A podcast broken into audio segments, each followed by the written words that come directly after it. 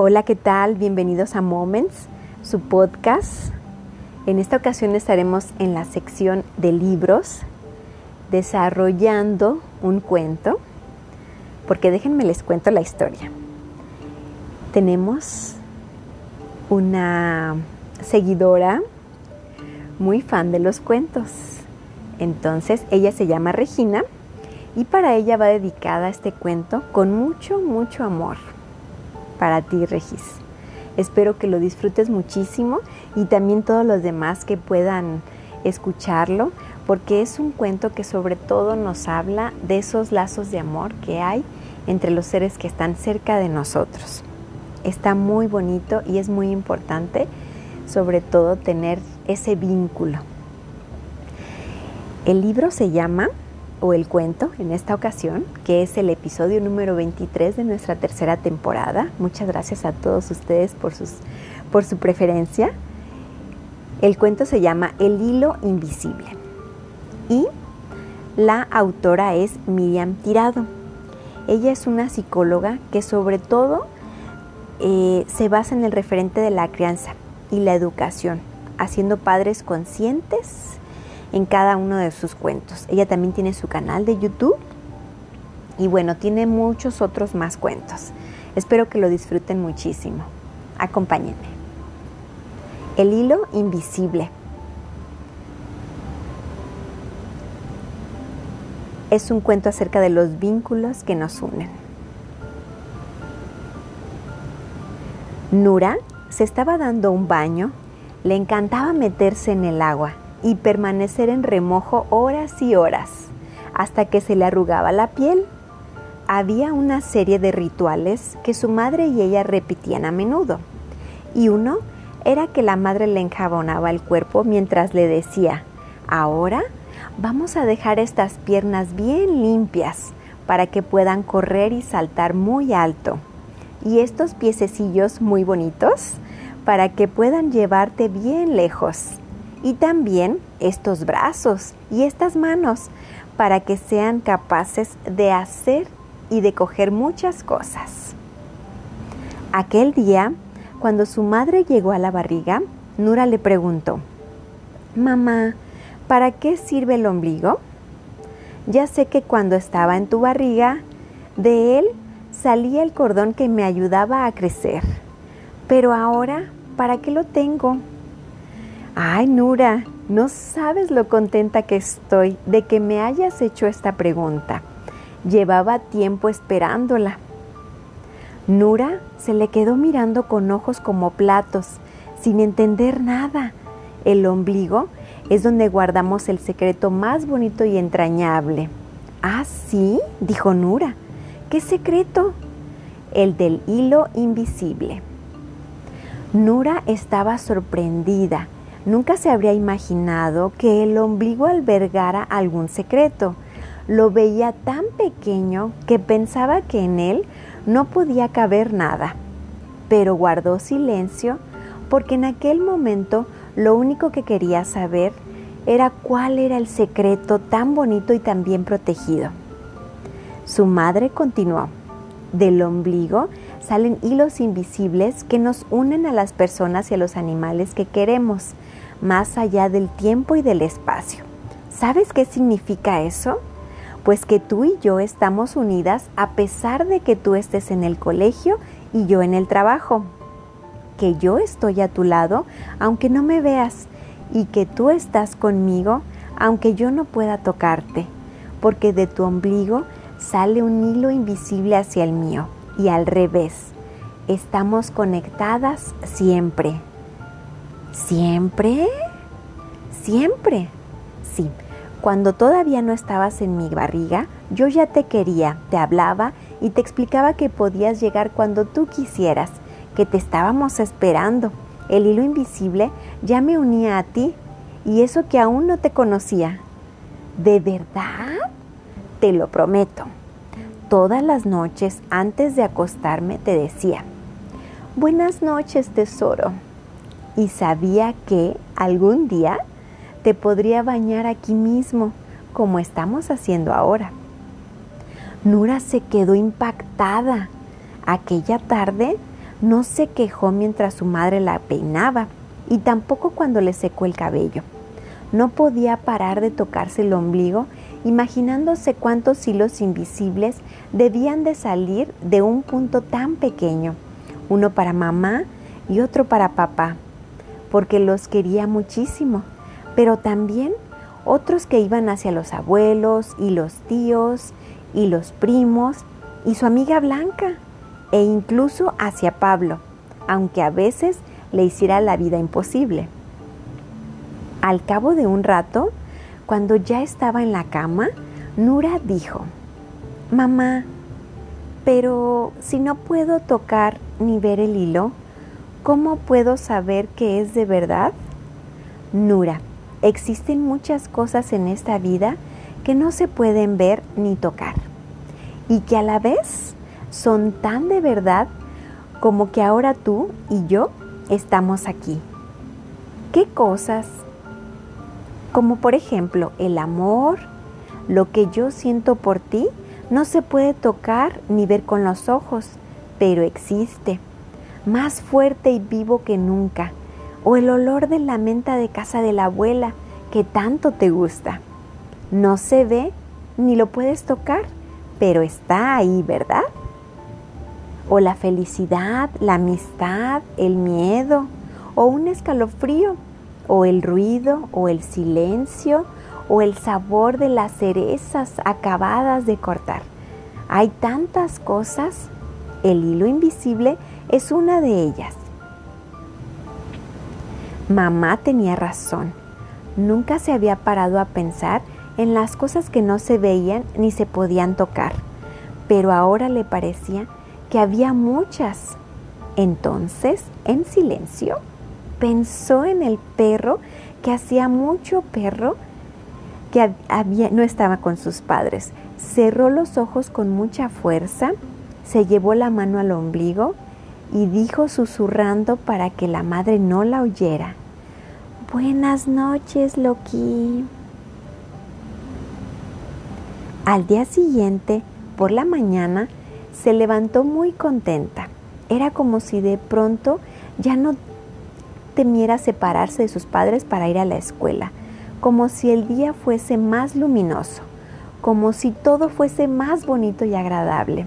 Aquel día y todos los que le siguieron, cuando papá le decía adiós, al dejarla en clase, le daba un beso en la mejilla Nura le susurraba al oído, Tranquilo, estamos conectados por el hilo invisible.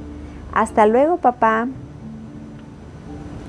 Sentía que con ella estaba papá y mamá, y Loki, y la abuela, y el abuelo Joseph, y tantos otros.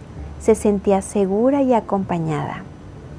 Y todas las noches, sin excepción, cerraba muy fuerte los ojos se tocaba el ombligo y recitaba las mismas palabras.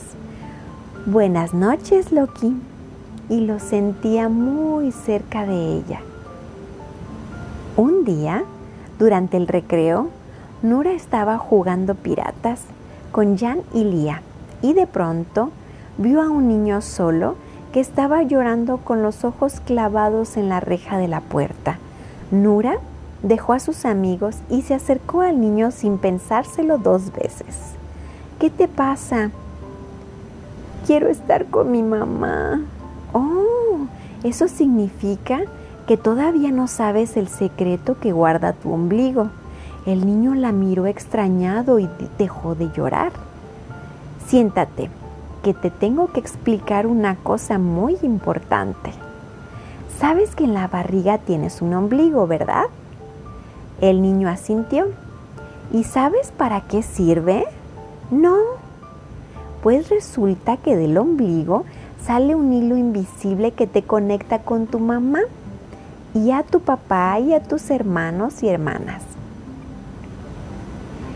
Está ahí siempre juntos, aunque ellos no estén contigo. Yo no tengo ningún hilo. Claro que lo tienes, como todo el mundo. Lo que ocurre es que es invisible y no lo puedes ver ni tocar. ¿Y por qué es invisible? Hombre, piensa un momento. Si no fuese invisible, tropezaríamos con los hilos de los demás y no podríamos caminar. ¿Te lo imaginas? Mira el patio, que cada niño salen muchos hilos invisibles de cada ombligo hacia las personas que quieren. No podríamos ni jugar. ¿Y los coches te imaginas? ¿Cómo lo harías para saltar los hilos? ¿Y los aviones? ¿Cómo podrían despegar con gente dentro si los hilos no fueran invisibles? No podrían. Sería imposible, dijo el niño. Y muy divertido. Las puertas no podrían cerrarse nunca. Y nos molestaría una barbaridad dormir boca abajo. Y cuando fuésemos a la piscina, sería muy raro ver salir hilos de las barrigas. Los dos se echaron a reír. ¿Lo ves? Por eso es invisible, pero existe, créeme. O sea que cuando eches de menos a tu mamá, tócate el ombligo y sabrás que ella está contigo y tú con ella, ¿vale? Vale. ¿Se lo puedo contar a mi hermana más pequeña? Pues claro, a quien tú quieras. El niño sonrió y se unió al juego de piratas. Unos días después, la abuela Rosa fue a recoger a Nura a la escuela.